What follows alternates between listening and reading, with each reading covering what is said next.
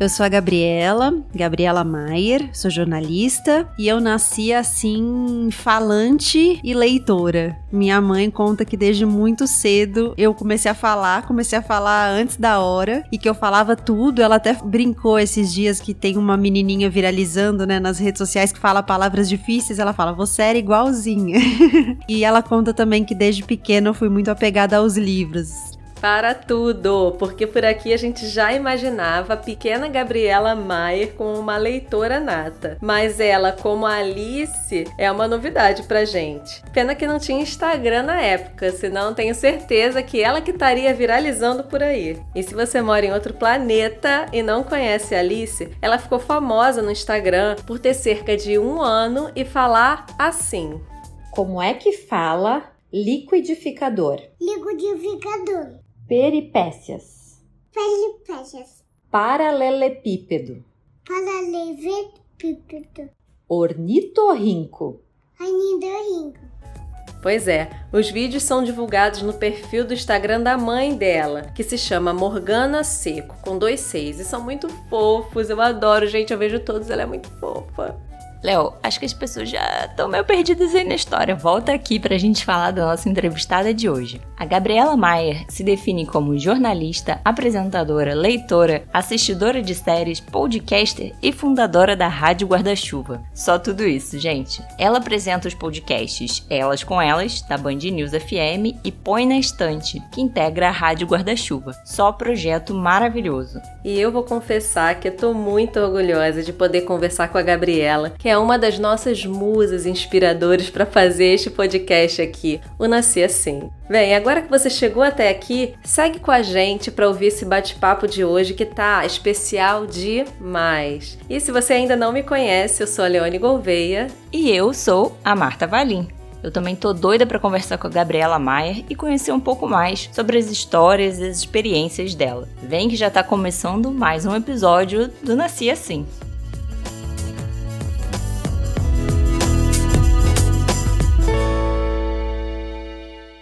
Gabriela, é um prazer imenso ter você com a gente aqui no Nasci Assim. E hoje a gente vai abrir este episódio com a mesma pergunta que você faz lá no Elas com Elas. Quem é você, além dessa menina leitora e falante?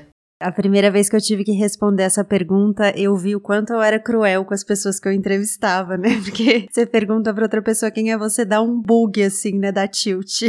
Eu nasci em São Paulo, cresci em São Paulo, sou filha de uma mineira e de um peruano que se encontraram na Universidade Federal de Ouro Preto. Tenho dois irmãos, hoje meus, meus pais são separados hoje. Eu tenho dois irmãos com quem eu tenho uma relação muito próxima, assim, sou muito apegada aos meus irmãos, assim, talvez seja sejam as figuras a quem eu sou mais apegada, assim, na vida, são meus irmãos. E acho que eu acabo falando um pouco da minha família porque eu sou um pouco deles também. Tenho um pouquinho de cada um. Estudei a vida inteira em uma escola católica. Apesar de eu não ser católica, eu acho que isso tem uma série de consequências na minha vida até hoje, que inclusive eu lido com elas na terapia, porque a gente acaba carregando alguns ranços, assim. Eu me formei na Casper Libero, que é uma faculdade de comunicação, fica em São Paulo. Paulo. Faz mais de 10 anos já que eu trabalho como jornalista. Eu sempre estive na TV, assim, trabalhando em TV. E faz quatro anos que eu fui pro rádio. Hoje eu faço os dois, né? Rádio e TV. Mas foi uma mudança bem importante para mim, porque teve repercussões, inclusive, fora, assim, da minha vida, né? Eu fui trabalhar na Band News FM, eles me chamaram pra ir pra lá. Eu nunca tinha feito rádio, trabalhava na TV Cultura, apresentava um jornal lá. E quando a Band News FM me chamou, eu achei que seria uma ótima possibilidade de aprender, de descobrir coisas novas, de estar num meio em que eu não sabia fazer, enfim, eu achei que ia ser muito bom bom e realmente foi muito bom. E eu falo que teve repercussões fora também do meu trabalho, né? Porque eu me lembro que no início a TV ela é muito mais roteirizada, né? A gente lê o teleprompter, é muito mais sério, muito mais posado. O rádio não. O rádio tem uma espontaneidade muito maior. Então eu cheguei no rádio e eu não sabia muito bem encontrar ainda o limite disso, sabe? Então eu era mais sisuda, eu me soltava pouco e tal. E a Band News tem uma pegada assim de não ser muito padronizado, de cada um ser ser o que é mesmo, né? E aí meu chefe, ele sempre me dava feedbacks assim, e ele falou isso para mim. Ele falou: "Ah, a gente quer que você seja quem você é". E isso me levou a uma crise pessoal muito grande, porque justamente eu falei, né, brinquei com a pergunta, mas a, essa é uma pergunta muito potente. Quem é você, né? E aí, nossa, pessoal, eu fui pra terapia, falei: "A Band News quer que eu seja quem eu sou, mas eu não sei quem eu sou".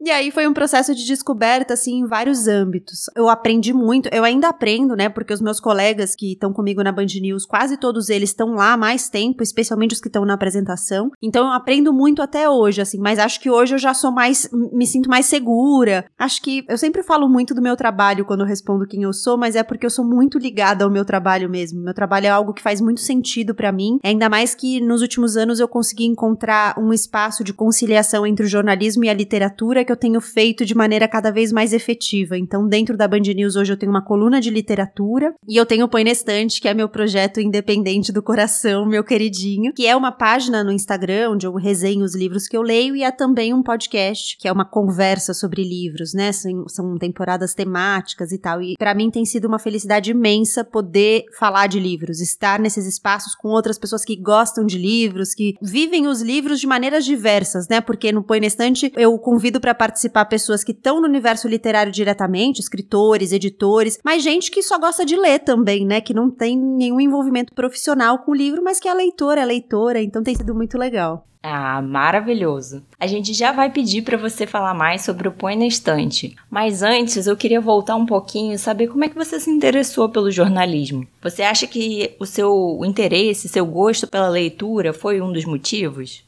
É, eu acho que quando a gente tá na escola, a gente fica tentando se apegar a umas coisas meio pequenas, talvez, para escolher o que a gente vai fazer, porque a gente escolhe o que a gente vai fazer da vida muito cedo, né? E ah, tinha aquela coisa de eu gostar de ler, gostar de escrever, escrevia bem, aí era uma coisa meio clichê, assim, sabe? Aí todo mundo pensava no jornalismo. Mas não foi uma coisa certa para mim desde muito antes de eu escolher o jornalismo. Tive vontade de fazer medicina, tive muita vontade de fazer medicina. Depois eu encasquetei que eu ia fazer psicologia. E aí, no último ano do colégio, né, no terceiro ano do ensino médio, eu já tinha desistido da psicologia e eu fiquei em dúvida entre duas áreas, o direito e o jornalismo. Eu gostava muito da minha escola, viu? Eu falei que eu trato questões da escola na terapia. Parece que eu odiava a escola, mas eu gostava muito da escola. E a minha escola tinha um negócio ótimo, que eram umas aulas de debate. E aí era assim, tinha um tema e você recebia qual era a posição que você ia ter naquele tema, não importava o que você acreditava, você tinha que defender a posição que era atribuída a você. E eu amava essas aulas, eu amava essas aulas. Essas aulas foram muito definidoras para mim, porque eu falei, é, isso é uma coisa que eu faço bem, eu, eu preciso usar isso de alguma maneira, né? E eu achava que as duas áreas, o direito e o jornalismo, casavam com isso e de fato eram duas áreas que me interessavam. E olha, para ser sincera, eu decidi pelo jornalismo na hora de preencher a ficha do vestibular, porque o primeiro vestibular que eu prestei, o que acontecia mais cedo, né, a inscrição, era a FUVEST, que é para você entrar na USP em São Paulo e eu precisava colocar alguma coisa. E eu não sabia, até aquele momento eu falei, eu coloco jornalismo, coloco direito, coloco jornalismo, coloco direito, eu coloquei jornalismo. E assim, eu costumo dizer que eu não tenho certeza porque eu escolhi jornalismo, mas eu consigo entender por que que eu fui escolhendo ficar no jornalismo, porque trabalhar no jornalismo foi fazendo muito sentido para mim. É contar as histórias das pessoas, é, entender quais eram as demandas das pessoas. É, eu não acredito que o jornalismo jornalismo transforma socialmente, mas eu acredito que o jornalismo oferece ferramentas para transformações sociais. E eu vi isso acontecer em vários momentos. E aquilo foi fazendo muito sentido para mim. E aí eu acho que mais uma vez casa com os livros, né? Porque eu também acredito que os livros dão ferramentas para transformações sociais. Então eu acho que esse casamento entre o jornalismo e a literatura tem um potencial muito grande assim de transformar. Eu, eu acredito muito nisso. Pode ser que eu seja ingênua e daqui uns anos eu descubra que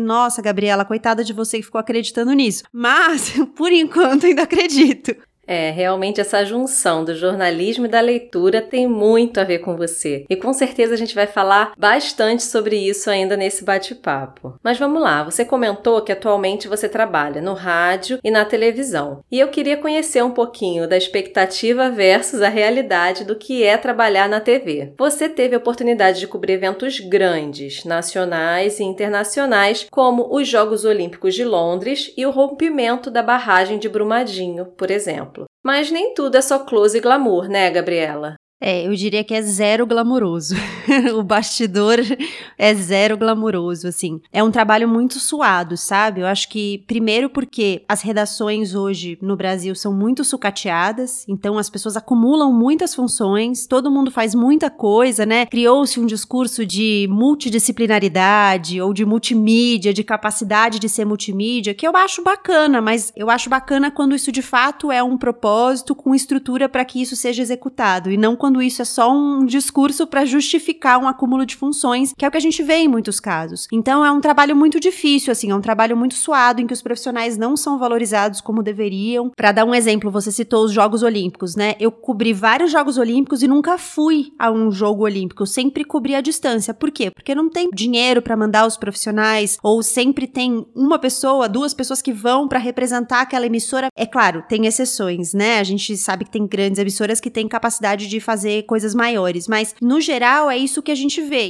É, sobre a cobertura de Brumadinho especificamente, eu acho que foi a cobertura mais marcante que eu já fiz na minha vida, porque é uma tragédia extremamente impactante. Quando eu cheguei em Brumadinho, que eu vi as cenas da lama, da barragem destruída, estive perto daquelas famílias que tinham perdido um monte de gente, que ainda estavam na expectativa de encontrar pessoas, né? Porque eu estive lá quando a barragem rompeu e depois voltei seis meses depois para contar como é que tava. E naquele momento do rompimento da barragem, era uma dor por todos os lados. As pessoas estavam estavam desesperadas, procurando seus entes queridos, amigos, familiares, e aquilo para mim foi muito impactante, assim. Na volta, eu precisei olhar para isso com cuidado, inclusive, porque obviamente que como pessoa, né, você não veste a capa de jornalista e se desvincula do que você é. Você é gente antes de ser jornalista, né? É óbvio que isso tem um impacto em qualquer pessoa que se conecte ali com aquelas histórias, e eu me conectei muito com aquelas histórias. Era uma cobertura que eu levantava às quatro e pouco da manhã porque às cinco e pouquinho eu já tinha que estar tá lá. Eu ficava o dia todo lá até quase sete da noite, então eram muitas horas de trabalho, num lugar em que você não tinha onde sentar, não tinha onde fazer xixi, não tinha onde beber água, e você tava no sol, rachando, assim, um calor, um sol de rachar. Eu voltei com marca de camiseta, de crachá. Então, você não tem uma estrutura de conforto para trabalhar, e isso faz parte das coberturas, né? Porque você tem que estar tá onde estão as histórias, e muitas vezes as histórias estão nesses lugares, a menos que você só queira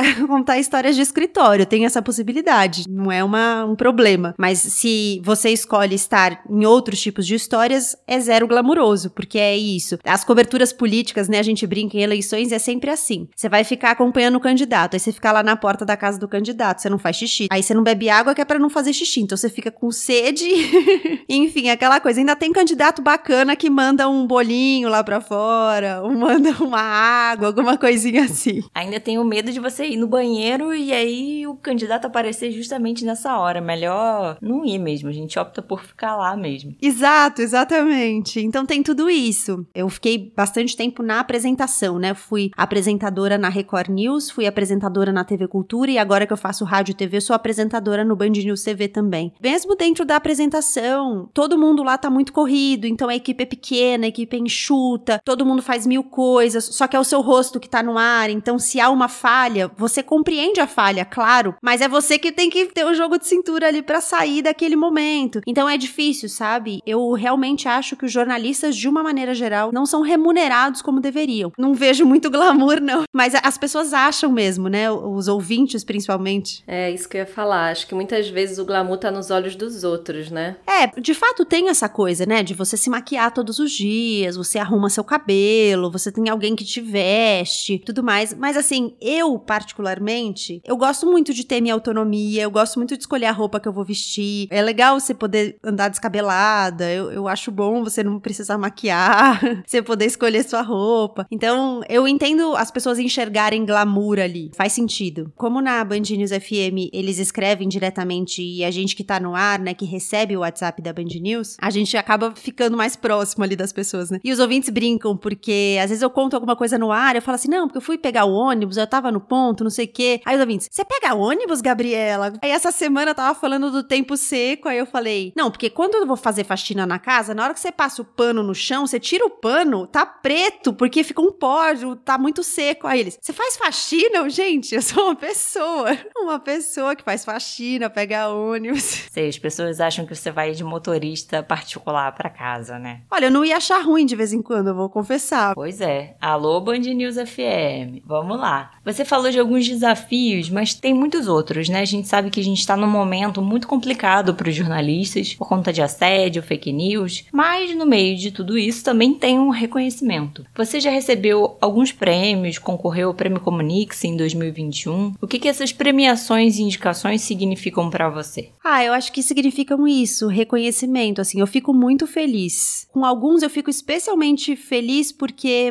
eu vejo quem são as outras pessoas que estão ali concorrendo comigo e eu fico muito feliz de conseguir fazer um trabalho que tenha uma qualidade reconhecida para estar ali. Vou dar um exemplo. No ano passado, eu ganhei a menção honrosa no prêmio CICV, é o prêmio da Cruz Vermelha, né? Um prêmio de cobertura humanitária. Era um episódio do podcast Elas com Elas, que é meu podcast na Band News, sobre a população refugiada na pandemia. O jornalista que ganhou o prêmio principal, né? Ele tinha uma equipe de 11 pessoas trabalhando com ele. E eu fiquei muito feliz, não de não ter uma equipe, com isso eu não fico feliz não, mas eu fiquei muito feliz, eu falei, puxa, que legal que eu consegui fazer um negócio com uma qualidade que os jurados ali, né, os avaliadores, consideraram que estava de igual para igual para concorrer com um trabalho que tinha uma equipe de 11 pessoas, e eu faço elas com elas absolutamente sozinha. Então, eu acho isso muito legal. Os prêmios, assim, que eu fico mais feliz são os prêmios que estão relacionados ao meu trabalho de criação, sabe? Eu fiz uma reportagem, essa reportagem foi considerada de qualidade porque tem informações relevantes e tal. Isso eu acho muito legal, porque realmente é para isso que eu trabalho, né? Então, não só os prêmios, cada mensagem que eu recebo do Elas com Elas chega muito de ouvintes que falam: "Nossa, eu escutei o episódio e aprendi não sei o quê, ou fez sentido não sei o quê para mim, ou que bom que eu, eu me identifiquei com uma história". Isso para mim é muito gratificante, porque é meio que para isso que eu trabalho assim, para que outras pessoas se reconheçam naquelas histórias, aprendam alguma coisa do mesmo jeito que eu também. Quando eu tô fazendo, aprendo muito, muito, e eu me reconheço em várias histórias. Tem episódio do Elas com Elas que eu gravo e eu saio e falo assim: "Nossa, eu vou levar esse episódio para terapia com certeza". Não tem jeito. Ah, a gente te entende, Gabriela, porque aqui no Nasci Assim a gente leva muita coisa para terapia também. Agora falando sobre o Elas com Elas e o mundo podcast, a sua faceta podcaster, queria muito falar para você que o Elas com Elas inspirou demais o Nasci Assim. Então, obrigada. Jura? Que legal! Sim, e eu tenho os meus favoritos e um deles é sobre maternidade, que me marcou muito um trecho de uma das entrevistadas que ela falava que ia abrir mão do trabalho, ela ia largar o trabalho para poder cuidar do filho, porque ela ia ser a primeira mulher da família dela ter esse poder de escolha, porque a mãe dela e a avó dela não tiveram oportunidade de cuidar dos filhos, elas tinham que cuidar dos filhos dos outros. Nossa, isso para mim foi um tapa na cara, porque a gente sempre acha que sabe dos desejos e das necessidades de todo mundo, mas cara, cada um, cada uma principalmente de nós, tem as suas vivências, suas experiências, suas necessidades e é muito diferente, né? Cada uma teve a sua história, porque, cara, sem a gente conhecer a história, eu provavelmente se eu tivesse ouvido só esse recorte, eu falar, caraca, que absurdo ela largar o trabalho para cuidar dos filhos, a gente se sentindo descolada e mente aberta, mas para ela faz todo sentido. Enfim, falei pra caramba, mas realmente esse episódio me marcou muito. Bem, mas vamos lá, vamos voltar para as perguntas então. Eu tenho duas curiosidades A primeira é se foi o trabalho no rádio que te levou ao podcast ou se o podcast já era uma paixão sua. E a segunda é como surgiu o Elas com Elas. Claro. O Elas com Elas é meu podcast na Band News FM. Ele foi o primeiro podcast da Band News e se eu não tô enganada, ele foi o primeiro podcast do Grupo Bandeirantes. O podcast entrou na minha vida muito como conteúdo que eu consumia. Em 2010, quando eu terminei a faculdade, eu fui morar nos Estados Unidos por um semestre. Eu tinha passado a faculdade faculdade toda juntando um dinheiro, eu sempre quis morar fora, conheci uma pessoa que me ofereceu a oportunidade de ir para lá, eu fui. E eu tinha um professor que usava muito esse recurso de podcasts pra gente treinar, e ele recomendava podcasts e a partir daí eu virei uma ouvinte de podcasts, muito assim, uma ouvinte que procurava muitos conteúdos em podcast. Só que no Brasil ainda não tinha tantos conteúdos. E muitos dos conteúdos que já tinham eram de universos que não me interessavam tanto assim, de cultura de games, cultura nerd, que não era tanto o que eu gostava de ouvir. Então eu continuei ouvindo podcasts de outras, outros idiomas, eu sempre estudei idiomas, né? Eu gosto muito de estudar idiomas, e eu sempre encontrei nos podcasts uma maneira de praticar os idiomas, mas majoritariamente eu ouvi inglês porque era o que mais oferecia possibilidades. E aí, aos poucos, o universo dos podcasts foi crescendo no Brasil, e quando eu fui trabalhar em rádio, depois de uns meses, assim, quando eu já tava mais à vontade trabalhando ali, já conhecia as pessoas e tal, eu comecei a insistir nessa ideia, porque eu falei, gente, a gente tem todas as possibilidades de fazer podcast aqui dentro. A gente tem estúdio, a gente tem todas as ferramentas técnicas que a gente precisa, a gente tem aqui. Por que, que a gente não tem podcast? No começo, houve um certo receio, assim, dentro do grupo, de uma maneira mais ampla, porque, ah, mas será que não vai concorrer com rádio? Então, eu fiz um trabalho de pesquisa mesmo, de montar projetos e mostrar que, olha, podcast é diferente de rádio, audiência é diferente, dá para ganhar dinheiro fazendo podcast. E nisso, nesse processo, alguns veículos de comunicação começaram a ter podcast. Eu acho que quando Elas com Elas nasceu, ainda, ainda não era muito comum, mas a Folha já tinha o café da manhã, eles já tinham feito o presidente da semana, e aí eu falei, ó, oh, é disso que eu tô falando e tal. E aí eles toparam a ideia. E aí eu comecei a fazer, e é um podcast semanal hoje, ele, todos os episódios saem toda quarta-feira, e nele eu entrevisto mulheres para falar de vários assuntos. Então tem episódios com temas mais objetivos, assim, é, que tem mais a ver com temas de pesquisa das pessoas que passam por ali e tal, e temas mais subjetivos, sabe? O episódio mais ouvido até hoje é sobre a síndrome da impostora. É, então os episódios variam bastante nesse tom. Tem um episódio recente agora, tá até concorrendo a um prêmio, é sobre como a pandemia ampliou a desigualdade na universidade. Então as falas das entrevistadas são muito no tom da pesquisa mesmo, né? O que elas percebem e da vivência, porque há muitas estudantes universitárias também. Como você explicou, Elas com Elas é um podcast que convida só mulheres a compor a mesa de entrevistas e diálogo. Por que, você quis criar um podcast só com mulheres e quais são os desafios de seguir com esse projeto?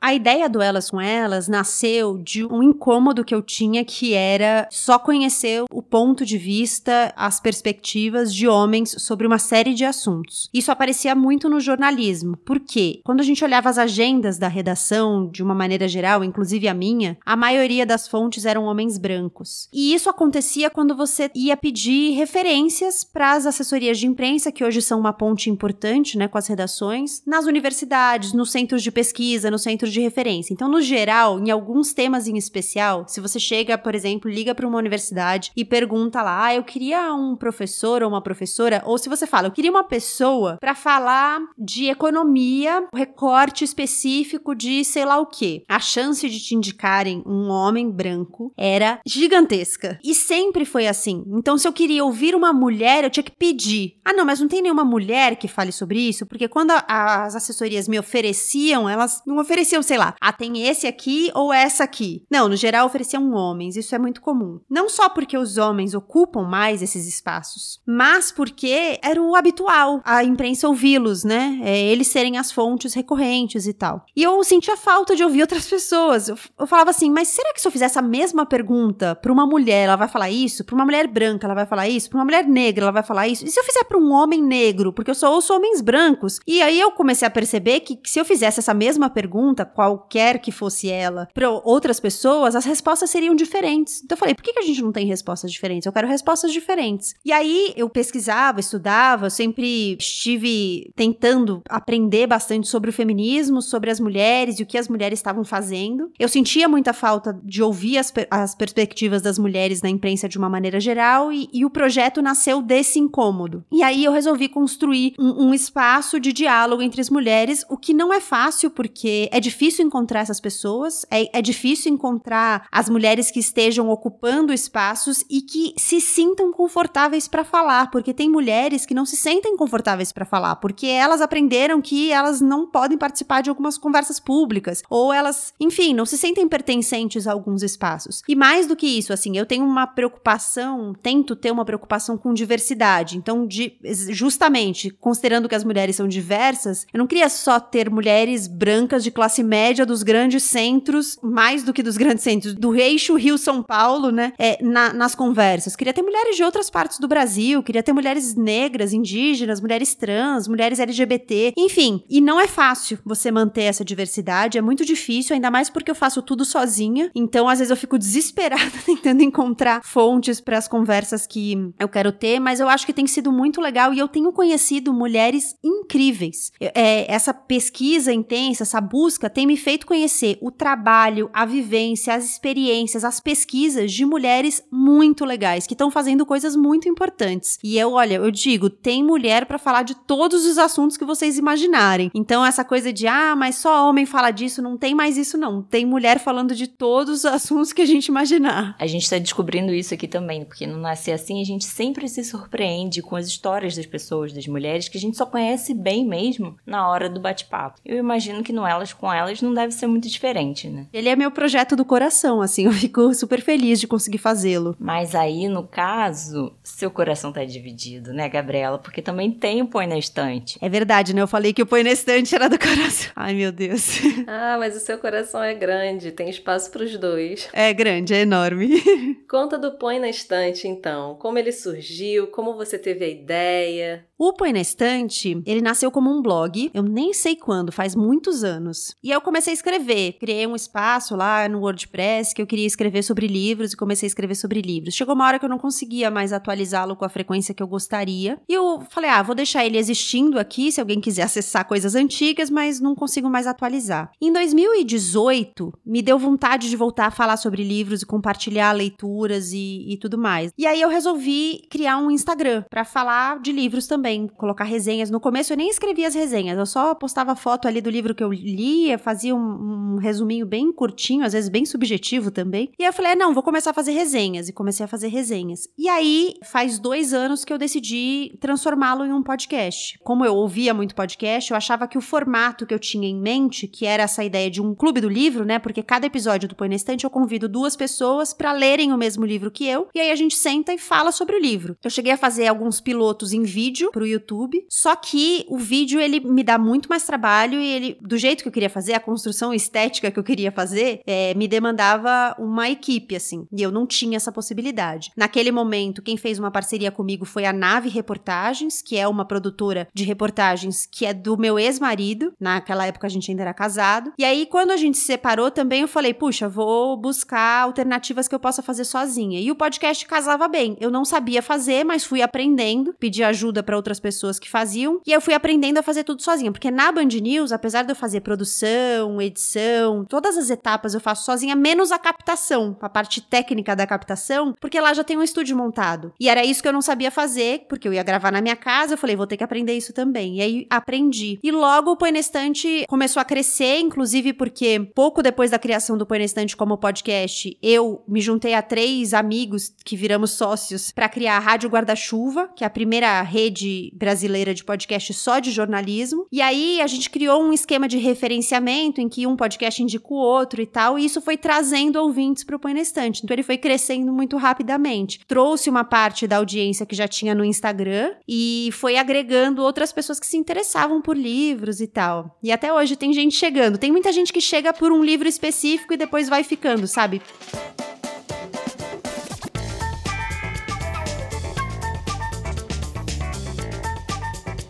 Agora chegamos aos nossos blocos e nesse primeiro que a gente batizou de Com Você Ando Melhor, queremos que você destaque uma mulher que te inspira e que te ajuda a não caminhar só. Eu acho que as mulheres que mais me inspiram são as mulheres que mais estão perto de mim. É, eu me inspiro muito com as minhas amigas, elas têm sido um ponto de troca e de aprendizado muito intenso, porque elas, inclusive, se sentem à vontade para puxar minha orelha quando eu escorrego, então eu acho que isso é muito importante. E assim, por mais que seja uma resposta beirando o clichê, eu me inspiro muito com a minha mãe, é, porque eu acho que a minha mãe é uma mulher feminista que nunca se rotulou dessa forma, ela nunca se identificou, eu nunca ouvi ela falando eu sou uma mulher feminista, mas eu tenho certeza que ela contribuiu muito para que eu seja quem eu sou hoje. Ela é uma mulher que veio de uma família do interior de Minas Gerais. O meu avô não achava que as mulheres tinham que estudar, eles achavam que as mulheres tinham que casar bem. E e a minha mãe achava que ela tinha que estudar e ela brigou e bateu o pé para estudar. Quando ela saiu de casa foi um problema, ela teve que se virar sozinho e ela foi fazer farmácia e bioquímica na Universidade Federal de Ouro Preto, foi morar na República que era da universidade, que eram baratas, né?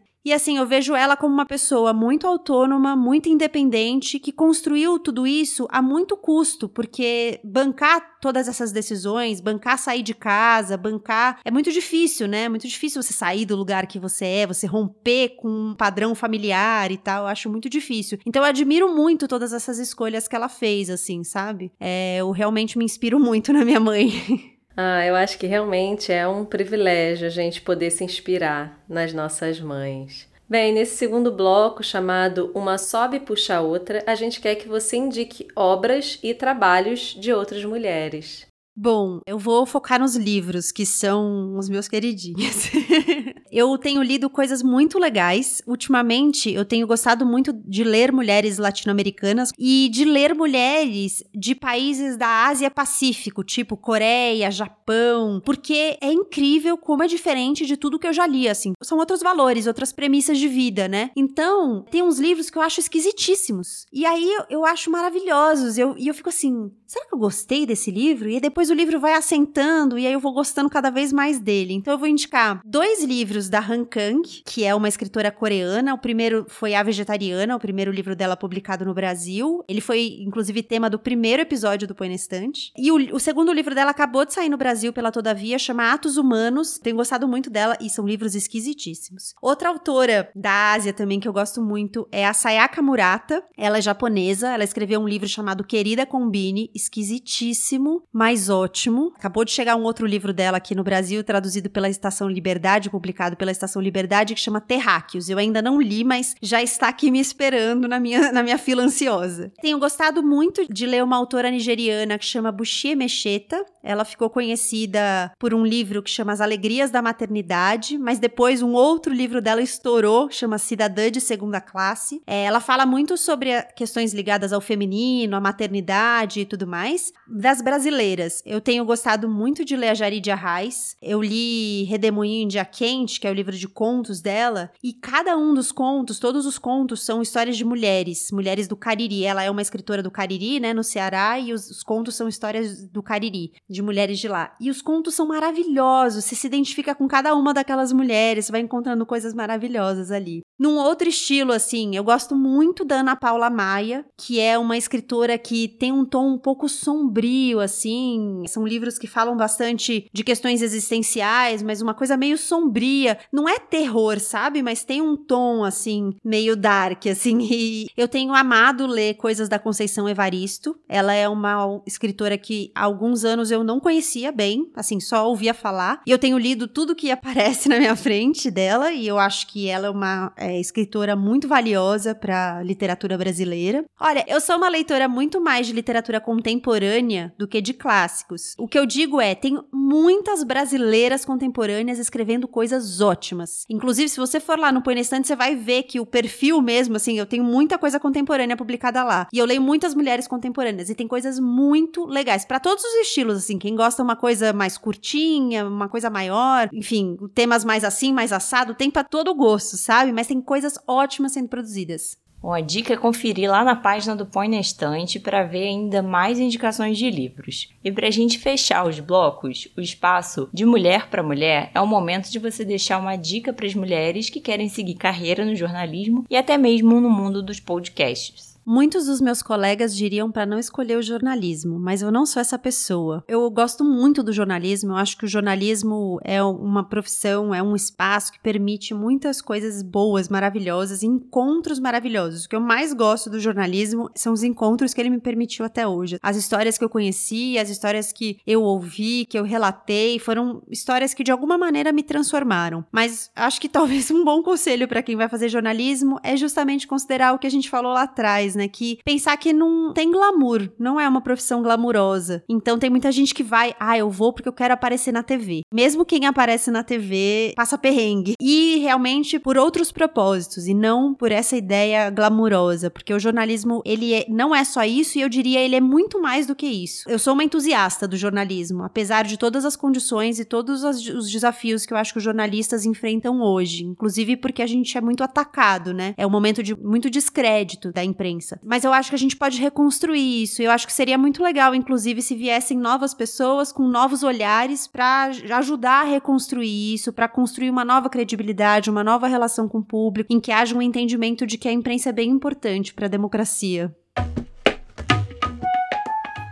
Amei. É isso. Gabriela, muito, muito, muito obrigada pela sua disponibilidade, pelo carinho, por acompanhar o nosso projeto aqui no Nasci Assim e ajudar a gente a não desistir. Foi muito bom conhecer um pouquinho mais de você, da sua história, da sua carreira, dos seus projetos. E boa sorte com os novos projetos, com seu trabalho. E pode ter ser certeza que a gente também está sempre curtindo e acompanhando seus projetos que entregam tanta dedicação e qualidade para a gente que te acompanha. Obrigada. Bom, gente, eu adorei a conversa. Eu falo muito, né? Vocês desculpem.